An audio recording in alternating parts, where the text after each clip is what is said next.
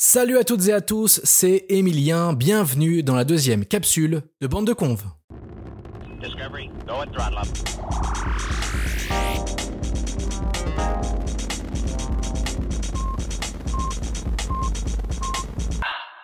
Et oui, reconfinement oblige, je n'ai pas pu retrouver Erwan, Cécile et Chloé pour enregistrer une nouvelle émission.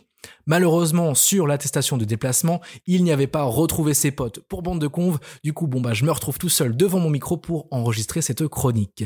Petit rappel de ce qu'est la capsule si jamais vous avez manqué la première qui, petite promo au passage, est toujours dispo sur Spotify, Apple Podcast et SoundCloud.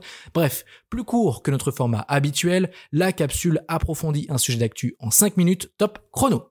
Ces dernières semaines, vous n'avez pas pu passer à côté de cette actu. Nous venons d'apprendre que les enchères pour l'attribution des fréquences de la 5G vont démarrer fin septembre en France.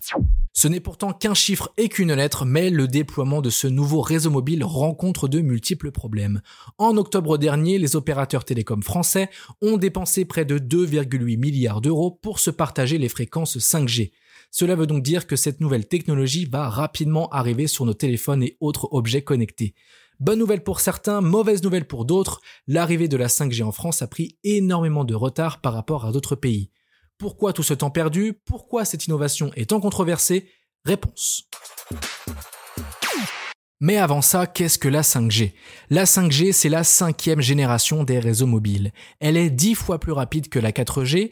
À titre de comparaison, c'est comme si on passait de l'ADSL à la fibre sur son mobile. Télécharger un film prend en moyenne 7 minutes avec la 4G, cela passera à 10 secondes avec la 5G. Plus de confort donc pour les particuliers, mais c'est surtout les grosses industries qui attendent impatiemment cette nouvelle technologie.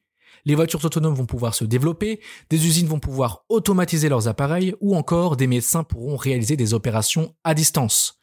Tout cela grâce au temps de latence. La latence est le temps écoulé entre le moment où l'information est envoyée par un appareil et le moment où elle arrive à destination. Avec la 5G, ce temps sera d'un millième de seconde. De plus, la consommation des données 4G augmente de 40% chaque année, le réseau 4G arrivera à saturation en 2022. La 5G permettra un plus grand nombre de connexions simultanées.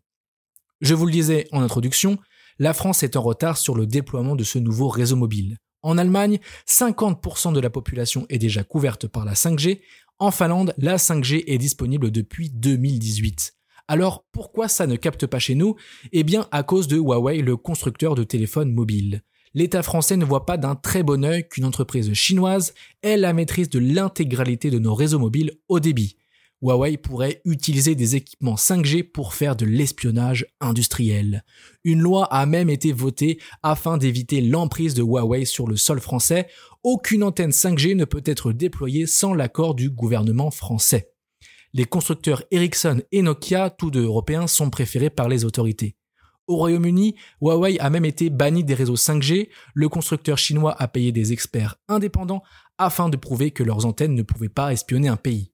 Bref, avec ou sans Huawei, la 5G sera bientôt déployée en France de manière progressive et cela n'est pas du goût des écologistes. Des maires écolos ont demandé à retarder le déploiement de la 5G. Certains estiment qu'elle ne servirait à rien, comme Éric Piolle, le maire écolo de Grenoble. Je le cite, la 5G servira à regarder du porno dans l'ascenseur en haute définition. Bon, disons que c'est un peu réducteur quand même. Enfin, d'autres écologistes estiment aussi que la 5G serait néfaste pour la santé, bien qu'aucune étude ne le prouve pour l'instant. L'Agence nationale de la sécurité sanitaire doit donner son avis au premier trimestre 2021. Bref, la France doit-elle déployer la 5G pour ne pas manquer le coche de cette révolution industrielle, ou bien doit-elle limiter la 5G afin de préserver notre santé et l'environnement? Difficile de répondre à ces questions pourtant très importantes pour construire le fameux monde d'après dont tout le monde parle. C'est la fin de cette capsule. On espère que vous avez apprécié ce deuxième épisode. N'hésitez pas à le partager s'il vous a plu. Et en attendant la troisième capsule, retrouvez toutes nos émissions sur Spotify, Apple Podcast et SoundCloud, ainsi que notre page Insta et Facebook. Je vous dis à très bientôt. Salut